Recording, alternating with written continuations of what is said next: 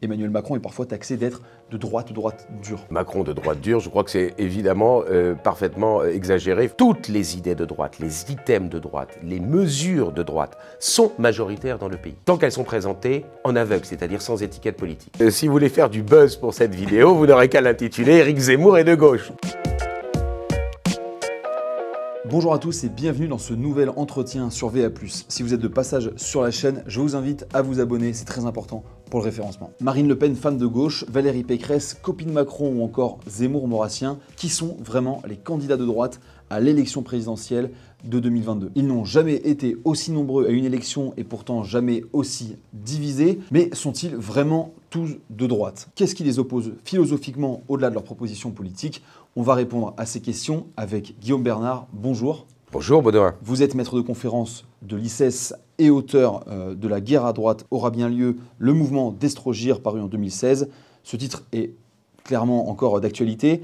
Alors ma première question, est-ce qu'on peut définir étymologiquement ce que veut dire être de droite ou à droite? Parce que ça devient un peu flou à tel point que Emmanuel Macron est parfois taxé d'être de droite droite dure. Oui, Macron de droite dure, je crois que c'est évidemment euh, parfaitement euh, exagéré. Il faudrait être vraiment positionné très à gauche euh, pour pouvoir le dire ainsi. Bon, la première des choses à, avoir en tête, c'est que le clivage droite-gauche, c'est un instrument d'analyse du réel. Ça n'est pas le réel, c'est ce qui nous permet de de comprendre, je dirais, la répartition des forces politiques. Alors évidemment, les forces politiques, elles sont classées en différents camps, et depuis la Révolution française, pour dire les choses rapidement, eh bien, on considère qu'il y a deux grandes familles politiques. la droite, elle connaît, selon la classification bien connue de René Raymond, trois familles politiques les orléanistes libéraux, les bonapartistes, dont l'épigone au XXe siècle serait le, gaullisme, et puis euh, la droite réactionnaire qui a été euh, contre-révolutionnaire à la Révolution française, légitimiste, catholique social, etc. Et donc, ces trois familles politiques, euh, il faut effectivement essayer de voir si elles sont véritablement de droite ou simplement si elles sont à droite. Et c'est là qu'il y a un deuxième élément qu'il faut introduire, c'est ce que Thibaudet a identifié dans les années 1930, c'est-à-dire le fait qu'il y a eu un glissement des forces politiques de la gauche vers la droite. Toutes les nouvelles forces politiques sont apparues pendant deux siècles par la gauche et ont repoussé vers la droite des forces politiques qui étaient apparues antérieurement. Ce qui fait que l'orléanisme et le bonapartisme, qui étaient des centres au XIXe siècle, se sont retrouvés sur la droite du spectre politique en raison de la pression sinistrogire, euh, du sinistrisme, donc venu par la gauche du spectre politique. Toute la question, c'est est-ce qu'aujourd'hui, on n'a pas, et c'est moi euh, qui ai proposé, je dirais, l'idée du mouvement d'extrogir, une inversion du glissement des forces politiques, c'est-à-dire maintenant, désormais, de la droite vers la gauche, la droite qui reprend véritablement un espace politique qui s'étend et qui donc repousse vers la gauche, en particulier le libéralisme. Euh, est-ce que pour vous, le clivage euh, gauche-droite est-il plus pertinent que le clivage que certains proposent, qui est celui entre mondialistes, européiste et euh, souverainiste, patriote, nationaliste. ce, clivage-là, il est parfaitement euh, réel, il est parfaitement acceptable. La seule chose, c'est qu'il facilite euh, pour certains, je dirais, le fait d'évacuer d'autres problématiques. Or, de la même manière qu'il y a effectivement les souverainistes d'un côté et les mondialistes de l'autre, qu'il y a les identitaristes d'un côté, les, les multiculturalistes de l'autre, eh bien, il y a les conservateurs et les progressistes.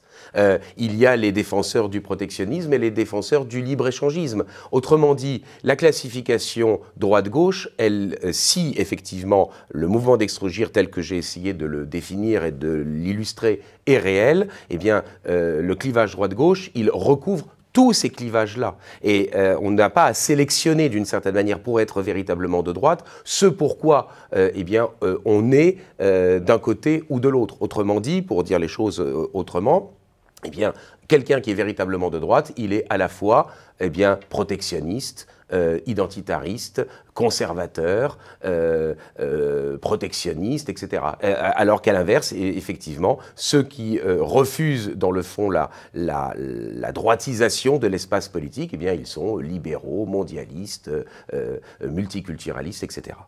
Alors, est-ce que vous pouvez nous expliquer pourquoi, six ans après, euh, au stade droite de Robert Ménard, les premières tentatives d'union des droites, euh, elle la droite, enfin les, les familles de droite, sont encore divisées. Finalement, on n'est jamais sorti de ces droites irréconciliables, de ces trois mouvements dont vous parlez? Alors, il y a les trois mouvements, et puis après, il y a les intérêts partisans.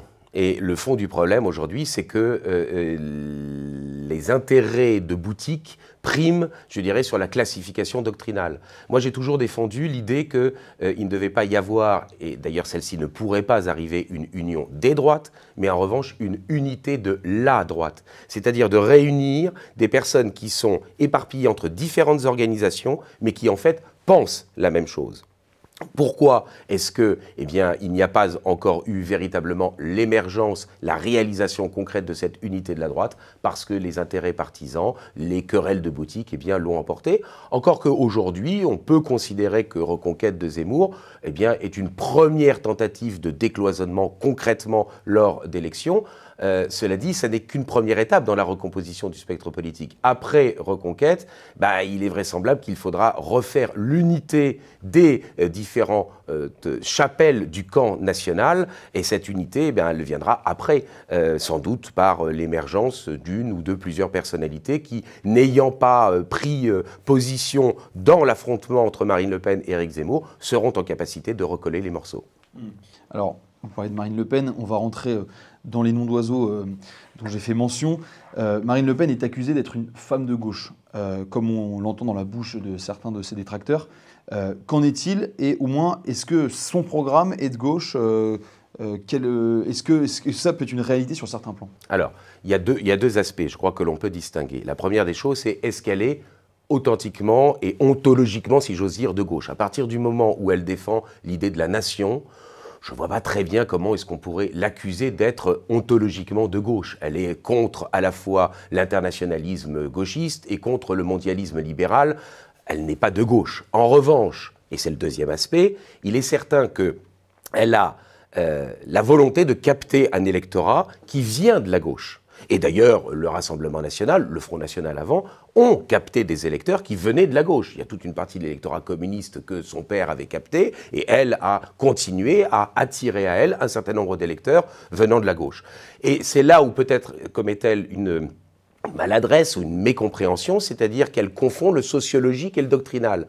Parce que sociologiquement parlant, elle attire des électeurs qui viennent de la gauche, il faudrait édulcorer le logiciel idéologique. Et c'est là où, pour le coup, peut-être euh, commet-elle une, petite erreur. Mais je dirais que Éric Zemmour, j'anticipe peut-être sur vos autres questions, lui, il commet, je dirais, une, une confusion, mais dans le sens inverse, c'est-à-dire que lui, il veut une cohérence véritable doctrinal. Et donc, pour le coup, ça le conduit peut-être à, euh, je dirais, ne pas faire suffisamment attention à l'aspect sociologique et donc au fait que les abstentionnistes ou les catégories populaires, ils n'arrivent pas véritablement à les capter. Euh, vous parlez de, des catégories sociologiques que Marine Le Pen euh, a attirées. Mais est-ce que, ces catégories peuvent rentrer au final dans, cette dimension doctrinale dont vous parliez? Oui, je crois qu'ils peuvent parfaitement se rattacher, je dirais, à une doctrine de droite, même s'ils n'en ont pas véritablement conscience, tout simplement parce que les enjeux sociaux, les enjeux sociétaux, eh bien, qui ne sont pas exactement les mêmes, vous le savez bien, eh bien, font qu'ils se retrouvent du même côté je dirais, euh, euh, d'autres personnes qui, euh, venant d'univers sociologiques différents, ont une convergence d'intérêts.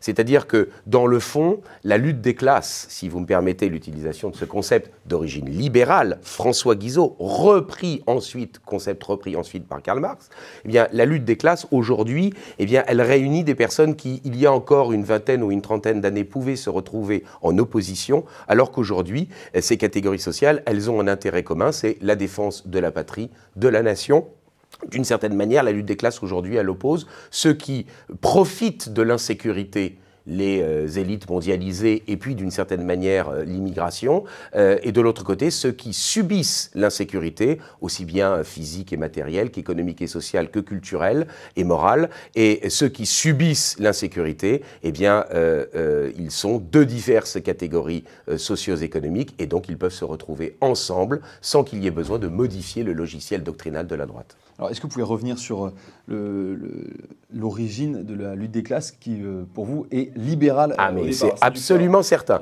Le, concept de lutte des classes a été inventé par François Guizot, qui est un grand historien contemporaniste français, qui en plus a été, je dirais, un homme politique, et en particulier sous la monarchie de Juillet, donc il est estampillé libéral pur sucre, si vous me permettez l'expression.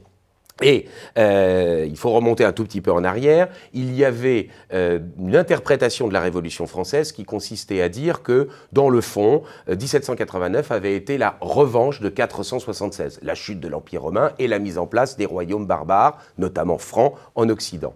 Et on nous disait que la Révolution française, c'était la revanche ethnico-sociale euh, social, le tiers-État, ethnique, les gallo-romains, contre eh bien, les Francs, qui auraient été la noblesse.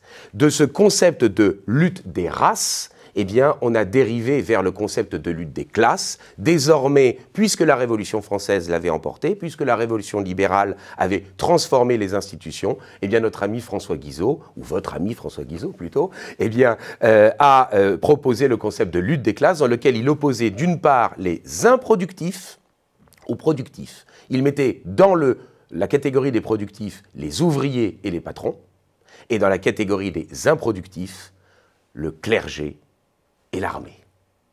Pour les libéraux, les improductifs, c'est le clergé et l'armée. Et à partir de ce concept libéral, Marx a l'a repris et a simplement dit, mais Guizot s'est trompé dans la composition des catégories qui s'opposent. En fait, il faudrait montrer qu'il y a une opposition entre la euh, bourgeoisie euh, euh, possédante et exploiteuse de l'autre catégorie qui est en opposition, le prolétariat. Mais le concept de lutte des classes est parfaitement d'origine libérale. Très bien. Tout à l'heure, vous avez expliqué que Marine Le Pen était attachée à la nation, concept euh, originaire euh, de la gauche, on peut dire. Et alors, il a subi ce mouvement Sinistrogir de pression euh, d'un mouvement de gauche. Est-ce que vous pouvez nous expliquer pourquoi la nation aujourd'hui est affiliée à la droite? Écoutez, au, au, départ, la nation, effectivement, c'est par opposition au système de l'ancienne France. Euh, au système à la fois euh, juridique, politique et social. Euh, système qui repose sur un droit qui est attribué à la personne, le fait que donc on va rétribuer les fonctions aussi bien des personnes que des groupes sociaux par différents types de droits, le système des privilèges, etc. Bien.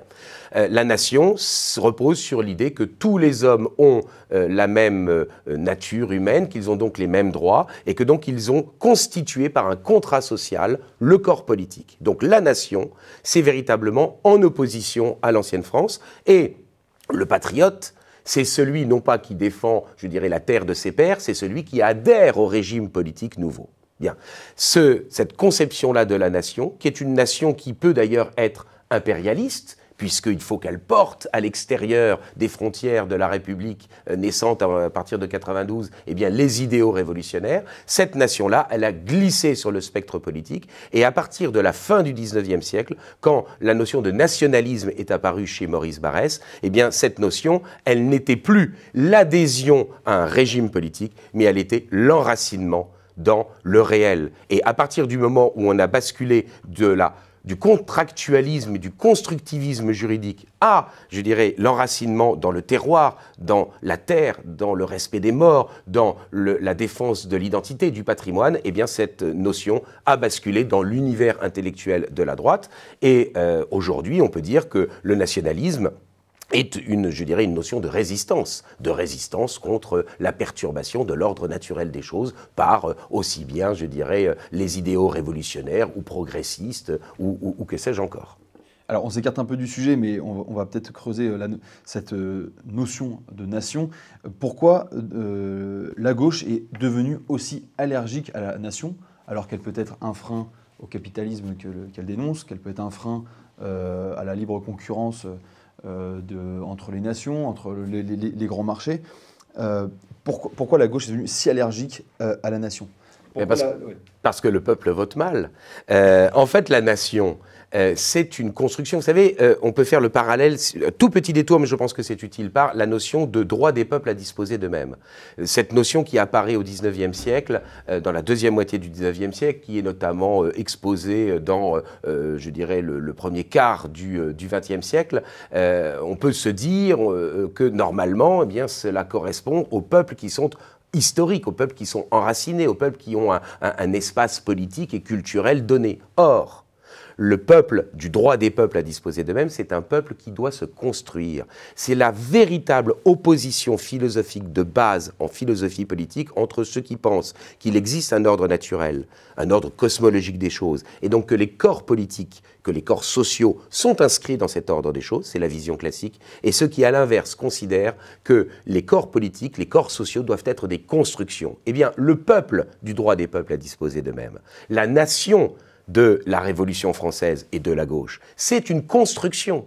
Si cette construction va dans leur sens idéologique, ah, dans ce cas-là, ils le défendent. Mais si en revanche, la nation, le peuple veut rester enraciné, veut euh, pouvoir revendiquer son droit à la continuité historique, eh bien dans ce cas-là, ce peuple et cette nation sont, eh bien, à leurs yeux, voué aux poubelles de l'histoire. Et donc, dans le fond, ils n'utilisent ces notions-là que circonstanciellement en fonction de ce qui les arrange. Si la nation va dans le sens idéologique qui est le leur, eh bien, dans ce cas-là, ils la défendront. Si en revanche, la nation fait de la résistance, si le nationalisme est un nationalisme de résistance, eh bien, dans ce cas-là, effectivement, euh, cette nation euh, est vouée, euh, à leurs yeux, à disparaître et ne mérite pas d'être défendue.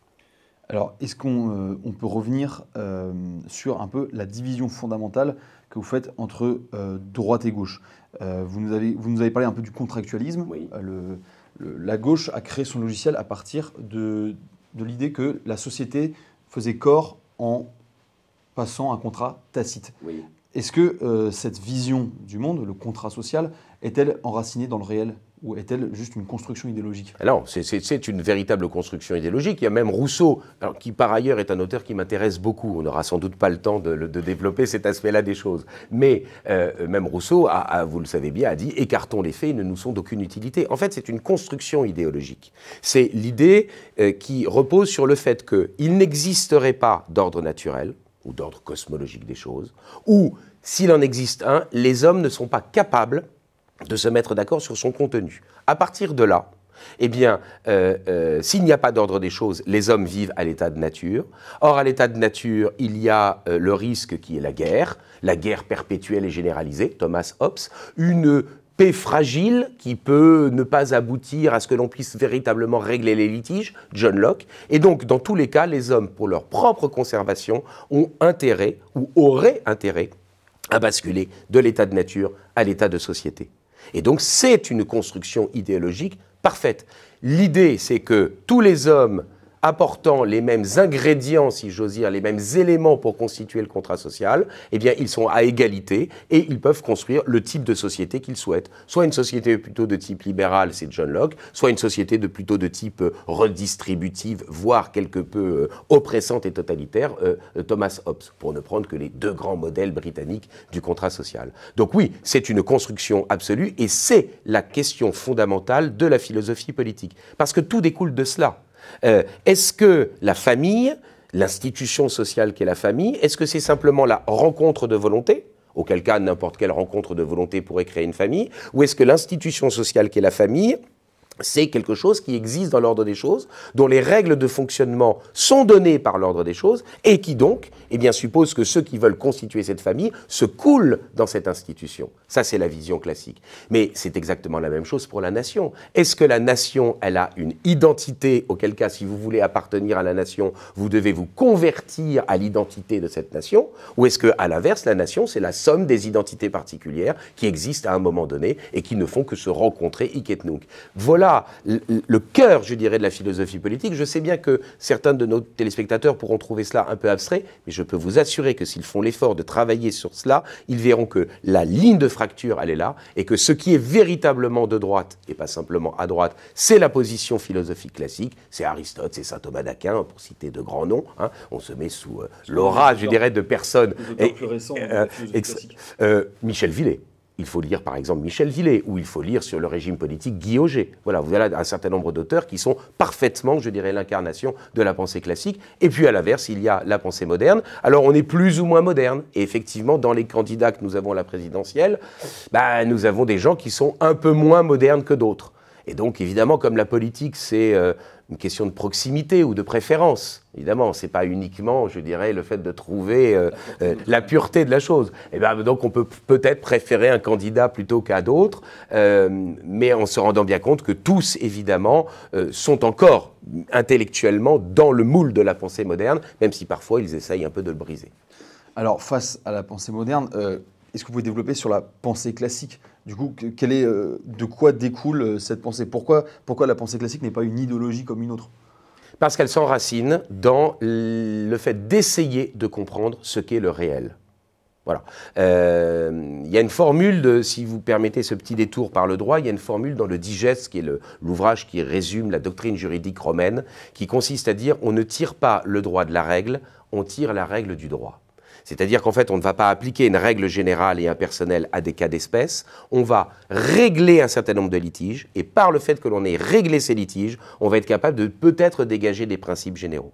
Eh bien, cette méthode du droit romain, Hein, qui est éminemment classique, eh bien c'est exactement la même méthode que celle que l'on va appliquer dans euh, la politique du point de vue classique. On ne va pas dire on va concevoir une loi dans notre raison qu'on va ensuite plaquer sur le réel, on va essayer d'analyser comment fonctionne l'ordre social pour essayer de dégager les règles de fonctionnement de ce corps social. Si les sociétés anciennes Hein, pendant 25 siècles, hein, que ce soit les cités grecques, l'Empire romain ou l'ancienne France, eh bien, euh, sous l'empire de la coutume, c'est pas pour rien. C'est parce que ces gens-là étaient prudents. Ils se disaient, nous allons observer comment fonctionnent nos sociétés, quelles sont les pratiques qui se sont révélées être justes, efficaces, euh, et, nous allons nous y conformer par prudence. C'est ça, je dirais, la méthode intellectuelle. Euh, observer le monde pour essayer de l'observation de ce monde de dégager les principes juridiques et politiques et non pas plaquer sur le réel une rationalité humaine circonstancielle. Si, on, en revient à l'exemple de la nation, euh, on voit que beaucoup de peuples cohabitent euh, en France, beaucoup de nationalités. Euh, pourquoi, il n'existerait pas une, nation multiculturelle Parce qu'elle elle fonctionne, elle vit ensemble. Alors, il y a des petits, il y a des petits accros.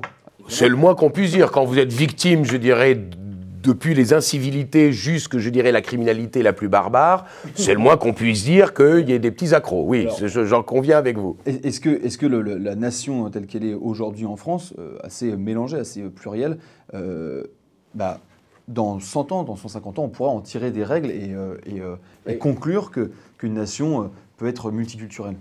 Et, on, peut, on peut tout construire, on peut tout tenter.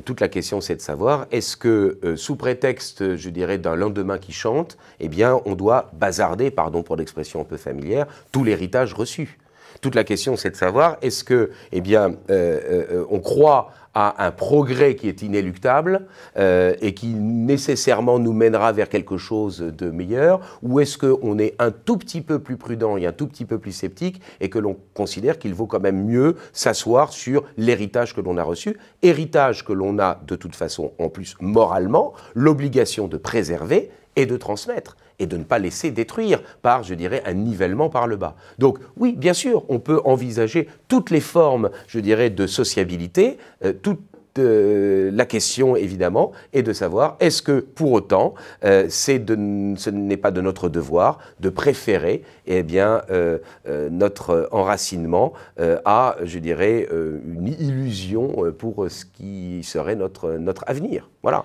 Alors, Éric Zemmour paraît comme un, le candidat peut-être le plus compatible euh, aussi avec Marine Le Pen euh, sur les, les, euh, les questions sociétales, comme on les appelle.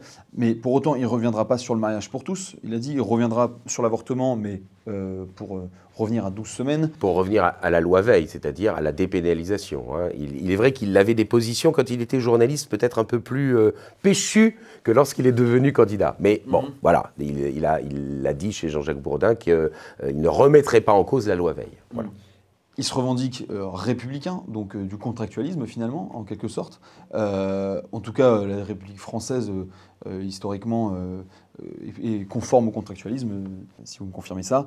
Euh, est-ce que finalement, euh, Eric Zemmour est de droite Ou est-ce que c'est quelqu'un qui est de gauche, mais qui, euh, qui, ne, qui est qui est un moderne, mais, euh, mais voilà. Ah, écoutez, si vous, si vous, voulez faire de, si vous voulez faire du buzz pour cette vidéo, vous n'aurez qu'à l'intituler Éric Zemmour est de gauche. Bon, mais je, déjà que je suis poursuivi et pourchassé par un certain nombre de trolls qui trouvent que euh, je suis trop détaché de la présidentielle et que je ne suis pas assez militant, bon, euh, là, pour le coup, on va se faire encore plus d'ennemis. Écoutez, très clairement, il n'y a aucun candidat qui soit philosophiquement pleinement de droite, c'est-à-dire pleinement classique. Mhm. Pour autant, il est bien évident qu'il y en a qui sont plus proches de ce qui est véritablement de droite que, que d'autres. Mm. Et il est bien évident aussi que euh, si Valérie Pécresse est sur des positions orléanistes libérales, parfaitement compatibles avec celles d'Emmanuel Macron, on a quand même deux candidats de cette présidentielle, si tant est qu'ils ne se euh, phagocytent pas l'un l'autre et qu'ils ne s'élimitent pas réciproquement l'un et l'autre du second tour. Bon, passons. Mais en tout cas, euh, on a quand même deux candidats avec Marine Le Pen et Éric Zemmour qui sont tout de même évidemment plus de droite qu'ils ne sont à droite ou de gauche, même si évidemment ils sont sur des positions philosophiques telles qu'on peut les comprendre, qui sont tout de même quelque peu hybrides. Euh, je crois que l'un comme l'autre essaye de réaliser le pari bonapartiste. Alors bon, pour Zemmour, on le sait bien évidemment, il a une admiration sans borne pour Napoléon Ier je ne la partage pas toujours autant que lui, bien, même si je suis évidemment tout prêt à reconnaître qu'il euh, avait l'envergure d'un chef de l'État. Euh, on n'a pas eu que des gens du même niveau depuis, c'est évident. Bon, mais enfin, Éric Zemmour s'assume bonapartiste, pour Marine Le Pen, ça n'est pas officiel, mais je crois que les deux essayent, je dirais, cette, euh, euh, comment dire, cette synthèse bonapartiste, euh, qui est d'essayer, je dirais, de prendre des éléments de chaque côté, je dirais, du système politique, chez les classiques et chez les modernes, et d'essayer de réunir, je dirais, des électorats, simplement qui sont, je dirais, d'horizons, qui sont d'horizons différents. Simplement, simplement, je ne suis pas certain que le logiciel Napoléon Ier soit le plus adapté. Je crois que pour le coup, euh, s'ils veulent réussir l'un ou l'autre, ou l'un et l'autre, eh bien, ce, pari bonapartiste, c'est Napoléon III qu'il faut prendre comme, euh, comme, euh, comme référence. Parce que c'est à la fois quelqu'un qui a bénéficié de l'aura de son nom, naturellement, c'est quelqu'un qui a assumé, je dirais, des positions pour la défense de l'autorité du pouvoir, et c'est en même temps quelqu'un qui a, qui a été un des rares hommes politiques au XIXe siècle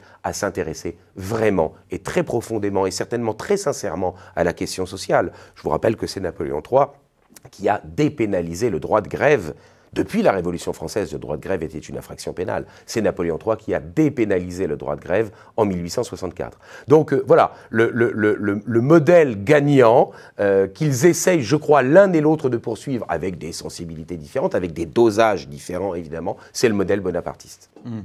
Comment vous expliquez que les, Français euh, placent aussi haut Emmanuel Macron quand on compare aux enquêtes d'opinion sur l'immigration, l'insécurité, euh, sur le, progressisme, le wokisme. Euh, est-ce que les gens votent au final pour cette élection présidentielle pour le bon gestionnaire, pour la, personne qui, qui va faire tourner euh, l'économie? Alors il y a deux choses. Il y a un, vous mettez le doigt sur une chose absolument essentielle, qui est un des éléments probants, me semble-t-il, du mouvement d'extrogir, c'est que toutes les idées de droite, les items de droite, les mesures de droite sont majoritaires dans le pays. Tant qu'elles sont présentées, en aveugle, c'est-à-dire sans étiquette politique. Dès qu'elles sont étiquetées d'un parti politique, euh, eh bien, elles retombent, elles redeviennent minoritaires. Pour autant, elles sont quand même les principales idées. Premier élément. Deuxième élément, et malgré cela, Macron est donné à 25%, on ne va pas chipoter sur euh, les virgules, à 25% au premier tour. Il faut bien dire que la grande force de Macron, c'est tout simplement son positionnement sur le spectre politique. C'est-à-dire qu'il fait ce qu'on appelle euh, la grande coalition à l'allemande. Euh, il renouvelle l'alliance euh, SFIO, Parti socialiste, MRP, Mouvement républicain populaire, les démocrates chrétiens de la 4ème République. Il institutionnalise la cohabitation. C'est ça, Macron. C'est-à-dire, c'est le fait qu'il réussit à coaguler les électorats de droite et de gauche modérés qui, eh bien, sont pour l'ordre, sont pour la pérennité euh, du système, euh, ne veulent pas, je dirais, tenter des aventures. Euh, et donc, par conséquent, évidemment, sa force, c'est pas qu'il enthousiasme les foules, c'est tout simplement qu'il rassemble les modérés et qu'il rassure. Euh, ça n'est sans doute évidemment pas très enthousiasmant, mais je vous signale qu'il euh, a été élu dans le fond véritablement par défaut en 2017. On verra bien ce qui va se passer cette année. Mais en 2017, vous avez eu pour la première fois une baisse de la participation entre le premier et le deuxième tour. Il n'y avait eu qu'un seul cas sous la Ve République où on avait eu cette baisse de participation entre le premier et le deuxième tour. D'habitude, il y a toujours une augmentation. Eh bien, c'était 1969, lorsqu'il y avait eu le second tour entre euh, Alain Poher, euh, président par intérim, président du Sénat, et Georges Pompidou, euh, l'ancien Premier ministre de Charles de Gaulle. Et donc la gauche avait dit, c'est bonnet blanc et blanc bonnet, on ne participe pas.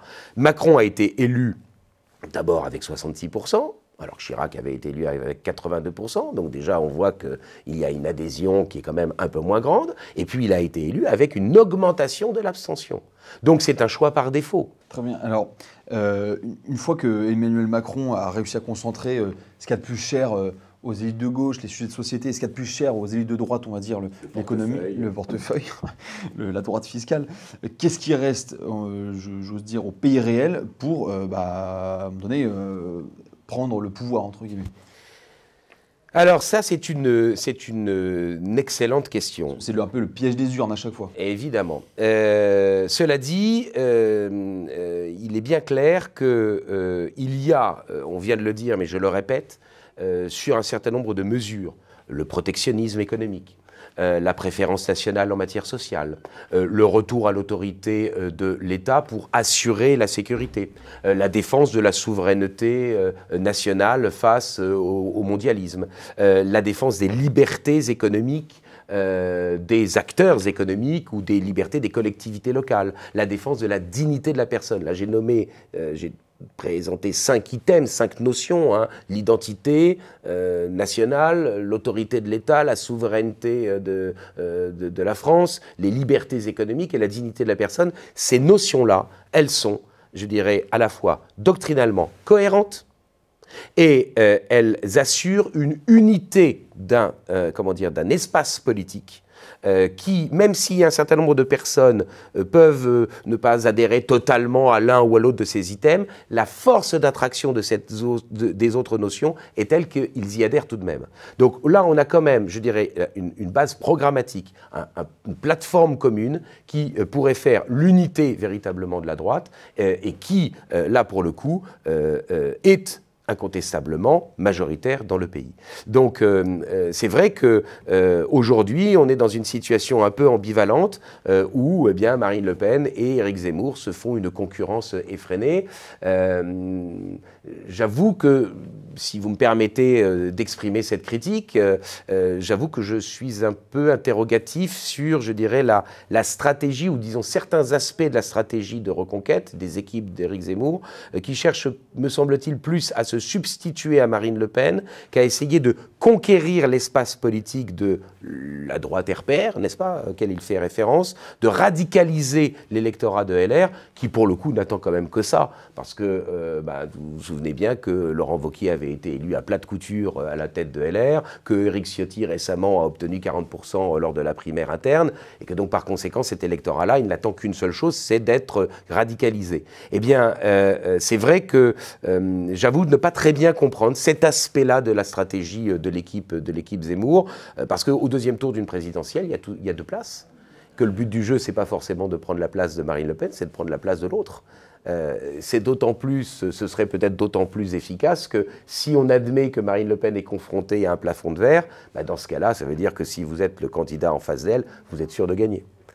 Enfin, en tout cas, pour répondre à votre question principale, oui, la droite a la capacité euh, de conquérir un espace politique euh, qui est telle qu'elle pourrait l'emporter euh, incontestablement dans les urnes, malgré la position centrale euh, d'Emmanuel Macron. Que reste-t-il à Valérie Pécresse de droitier, d'incarnation, de, charisme?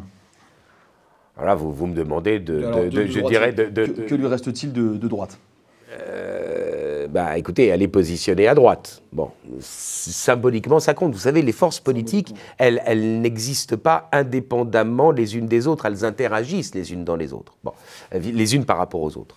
Euh, et donc, par conséquent, euh, euh, il est bien évident qu'elle s'est retrouvée candidate de LR qui a toute une partie incontestablement de ses militants, de ses adhérents et de ses électeurs qui penchent véritablement vers Éric Zemmour, voire Marine Le Pen, et que elle, eh ben, écoutez, elle est sur des positions quand même beaucoup plus centristes. Je vous rappelle qu'elle avait qu'elle s'était éloignée de LR parce que Laurent Wauquiez avait été élu euh, président de LR et qu'elle avait trouvé que la campagne de Nicolas Sarkozy en 2012 avait été trop à droite.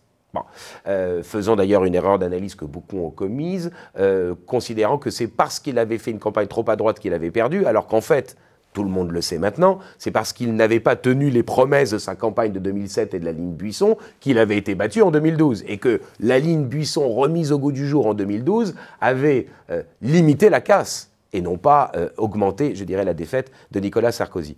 Donc il est bien clair que Valérie Pécresse est l'incarnation de ce grand écart idéologique je dirais, euh, qu'il y a à droite. C'est-à-dire, euh, je dirais, des, des classiques de droite qui sont plus du centre que de droite et des électeurs qui sont plus de droite, donc une cassure entre la droite d'en haut et la droite d'en bas, et puis une cassure entre ceux qui sont véritablement de droite ou qui essayent d'être de droite et ceux qui ne sont que à droite circonstanciellement. Parce que, disons les choses, si par hasard Emmanuel Macron n'était pas candidat, il est bien évident qu'elle se déplacerait vers le centre du spectre politique pour essayer de capter une partie de cet électorat-là. Hmm.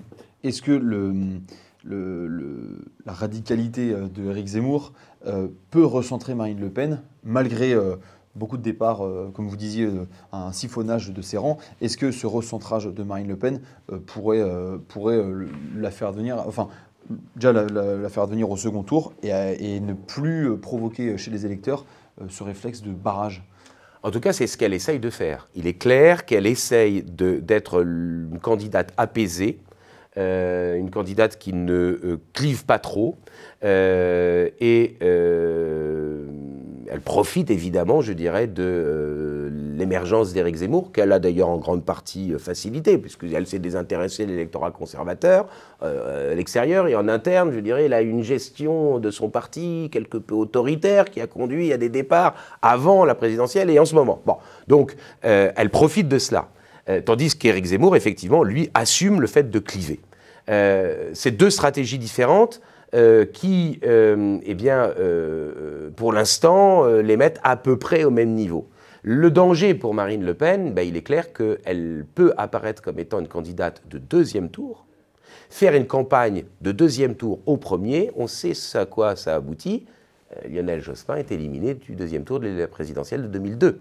Donc c'est un peu peut-être oublié vite que pour pouvoir être au second tour, il faut d'abord rassembler son camp. Ce que là, pour le coup, Éric Zemmour essaye véritablement, véritablement, véritablement de faire. Mais ce qui fait qu'évidemment, dans un éventuel deuxième tour, eh bien, étant plus clivant, Éric Zemmour est donné plus bas dans un duel face à Emmanuel Macron que ne l'est euh, Marine Le Pen, qui aujourd'hui est donnée à un peu plus de 45. Ces derniers jours, on a assisté au ralliement de Stéphane Ravier, euh, de Nicolas Bay, des cadres euh, historique presque euh, du Rassemblement national. Est-ce que ça rapporte des voix, euh, des, ralliements comme, cela? Pas directement. Euh, c'est-à-dire que, et, sans vouloir offenser du tout les personnalités que vous avez citées, il est bien évident que seule une personnalité présidentiable qui se retire auprès d'une autre Bayrou qui euh, apporte son soutien à Emmanuel Macron en 2017 et qui, est, euh, qui avait fait 17% à la présidentielle antérieurement, qui était doté de 5 à 8% dans les sondages. Il se rallie à Emmanuel Macron, il apporte évidemment des voix. Donc, euh, sauf à être une personnalité, les transferts ne rapportent pas des voix. En revanche, ça crée évidemment la zizanie et la désorganisation de l'équipe euh, parmi lesquels ces personnes s'en vont. Euh, et euh, de l'autre côté, ça crée une, dynamique. Et, donc par conséquent, évidemment, on sent bien qu'il y a, je dirais, une dynamique du côté d'Éric Zemmour, tandis qu'il y a une sorte d'affadissement, je dirais, de, la, de, la, campagne et de la stratégie chez Marine Le Pen. Cela dit, deux petites précisions. La première, c'est que Marine Le Pen, elle peut finir par apparaître comme étant victime de trahison et, par conséquent, euh, ça pourrait lui être euh, bénéfique ou du moins ne pas être aussi négatif que l'équipe d'Éric Zemmour euh, ne peut l'envisager. et puis, la deuxième des choses, il faut quand même se rappeler que lorsque Bruno Maigret fait la scission au Front National en 1998-99, le Front National était descendu bas aux européennes qui avaient suivi, 5%. Et puis, euh, à la présidentielle de 2002, Le Pen avait fait 17% et Bruno Maigret 2%. Donc ça, par conséquent, je, dois dire qu'il euh, ne me semble pas du tout évident, contrairement à ce qui court dans les couloirs de l'équipe Zemmour, que si Marine Le Pen était éliminée du deuxième tour de la présidentielle, cela la conduirait à disparaître de la vie politique. Je ne le crois pas du tout. Je crois que euh, euh, le Front National ou le Rassemblement National continuera à exister et que donc euh, il me paraît absolument indispensable pour la recomposition politique eh bien qu'il y ait un certain nombre de personnalités qui puissent, après la guerre après l'affrontement entre Marine Le Pen et Éric Zemmour, eh bien, recomposer la droite, refaire l'unité du camp national euh, et des personnes évidemment qui n'auraient pas euh, véritablement pris position pour l'un ou pour l'autre dans ce combat fratricide. Ah, mais comment ça, ça pourrait se faire? Comment, comment on pourrait l'imaginer? Eh bien, par, eh bien, par exemple, je crois qu'il euh, y a euh, je ne veux pas la mettre dans une position évidemment compliquée, mais évidemment tout le monde pense à, Marion Maréchal, et je pense qu'il euh, n'est pas de bonne stratégie pour l'équipe de Zemmour de euh, lui faire une forme de marchandage ou de chantage pour la pousser absolument à rejoindre leur candidat lors de la présidentielle, parce que sinon, ça signifierait qu'il n'y aura plus de personnalité capable de recoller les morceaux par, par la suite à moins que, bien sûr, euh, les uns et les autres n'aient l'intention euh, de euh, faire une lutte à mort et que leur premier objectif, pour les uns, ça soit d'éliminer Zemmour ou pour les autres d'éliminer Marine Le Pen. Je ne suis pas du tout certain que les électeurs l'entendent d'une telle oreille. Ce que les électeurs souhaitent, c'est que leurs idées arrivent au pouvoir, que ce soit par l'un ou par l'autre. bon, peut-être ont-ils une préférence, mais à la limite, euh, ils s'en fichent, mais euh, je suis quasiment certain que les électeurs de Marine Le Pen du premier tour ou d'Éric Zemmour euh, ne pourraient pas entendre, ne pourraient pas comprendre que si l'un ou l'autre est au deuxième tour et l'autre pas, que celui qui n'arrive pas au deuxième tour n'appelle pas à voter explicitement pour celui qui, qui aurait atteint. Euh, là, je crois que alors là, pour le coup, il y aurait des, stratégies partisanes mortifères euh, que euh, les électeurs ne, ne, pourraient pas, ne pourraient pas suivre. Très bien. Merci beaucoup, Guillaume Bernard, pour, pour toutes ces explications. Avec plaisir. Merci de m'avoir reçu. Merci à tous d'avoir suivi cet entretien. Je vous invite évidemment à liker, à commenter, à vous abonner pour le référencement. Si vous aimez notre travail, c'est essentiel. Merci à tous.